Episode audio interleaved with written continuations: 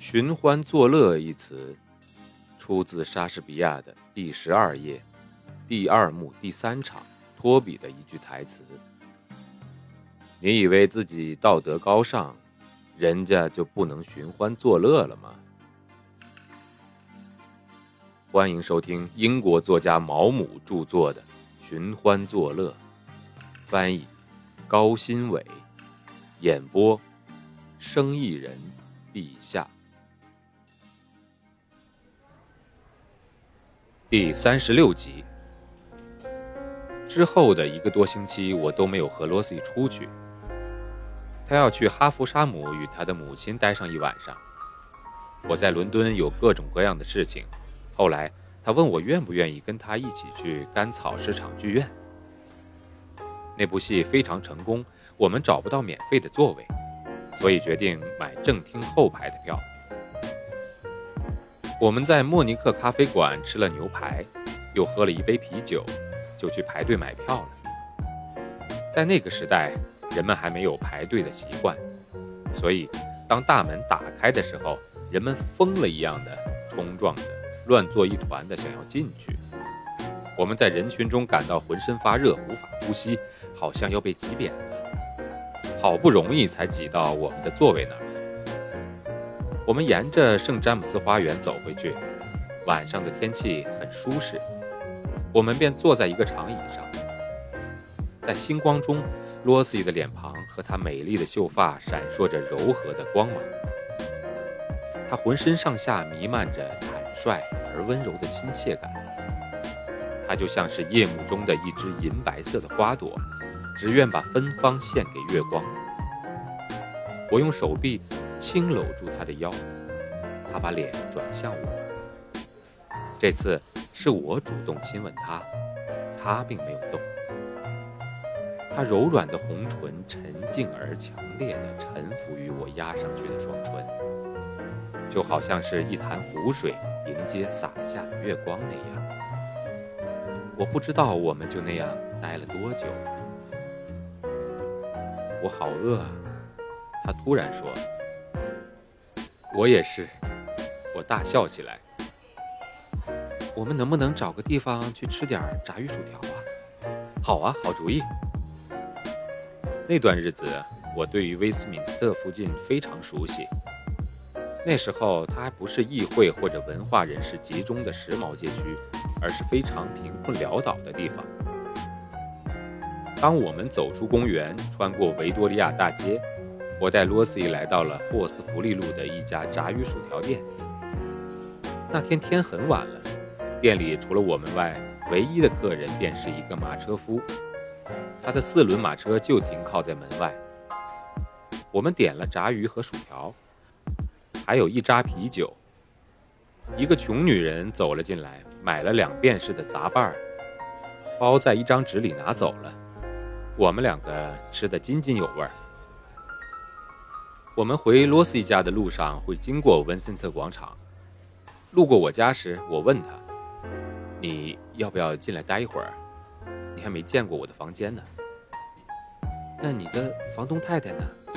我不想给你添麻烦。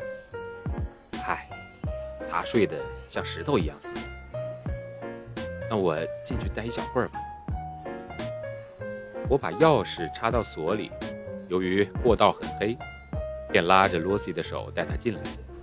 我点燃客厅的煤气灯，她把帽子摘下来，使劲地抓了抓她的头发。接着，他想找镜子，但是我追求艺术氛围，早就把壁炉台上的镜子拿了下来，所以房间里没有人能看到他自己长什么样子。到我的卧室来吧，那儿有一面镜子。我把房门打开，点上了蜡烛，罗西跟着走了进来。我为他举着蜡烛，以便他可以看清楚。当他整理头发的时候。我就看着镜子中的他，他取下两三个发卡，用嘴咬着，把头发从脖颈后部往上梳。他把头发绕了个圈，拍了拍，把发卡别在头发上。在他忙于这一切的时候，他的目光同镜子里我的目光相遇，便冲我笑了起来。别上最后一个发卡之后，他转过身面向我，什么都没说，就那样安静地看着我。蓝色的眼睛里闪着微微的亲切笑容。我把蜡烛放了回去。我的房间非常小，梳妆台就靠在桌边。罗西抬起了手，轻轻地抚摸着我的脸颊。写到这里，我真希望自己不是在用第一人称写这本书。如果你想要展现你的和蔼可亲或者令人同情，那这个方式当然不错；或者你想表现出你朴素的英雄豪情，或者是凄婉的幽默感，那么没有什么比第一人称更具表现力了。当你能在读者的眼中看见闪闪发光的泪滴，或者在他们的唇间看到温柔的一笑，这么写当然非常有效。但是，当你把自己展现成一个十足的傻瓜的时候，第一人称就不显得那么好了。罗西抬起手，温柔地抚摸着我的脸。我不知道为什么我当时是那样的反应。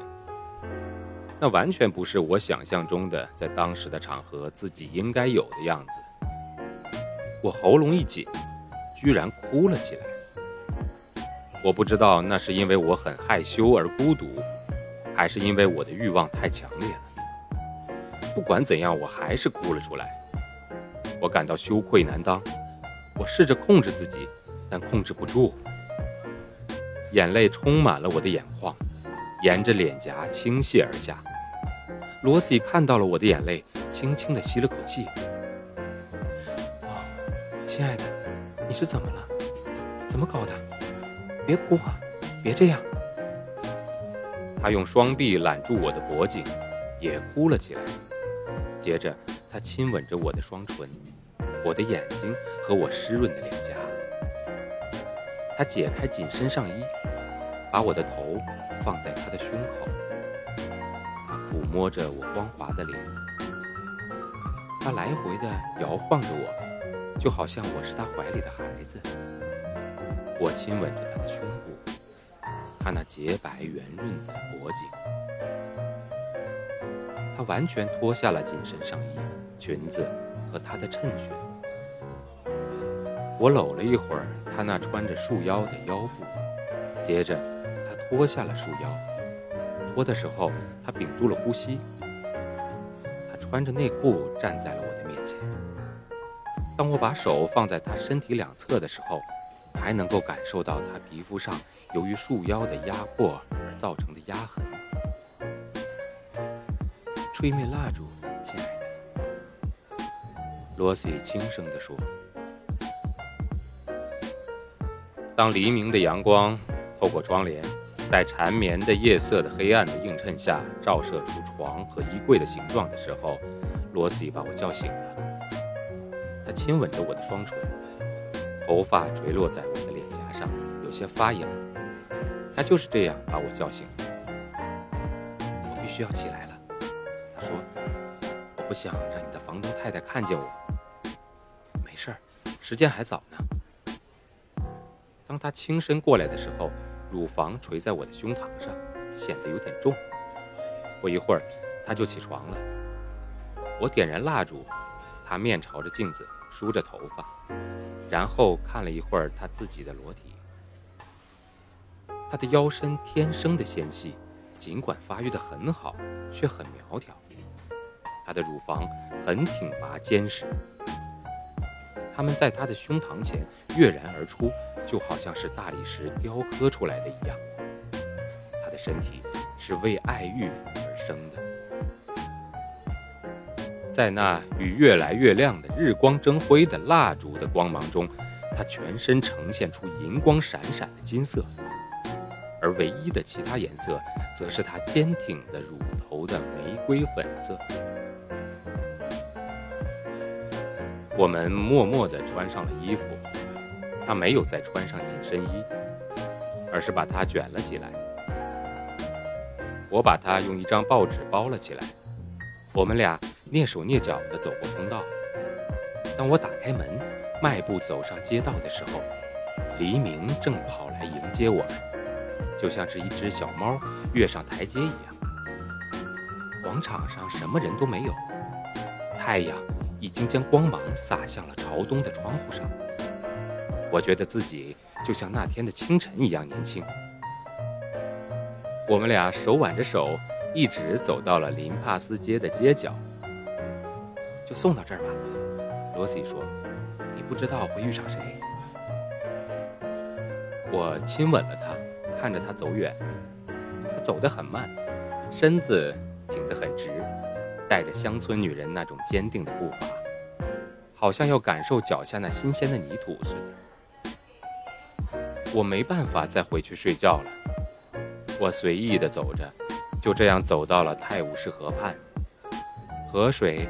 带着清晨那种明亮的色彩，一艘棕色的驳船顺流而下，穿过了沃克斯霍尔桥。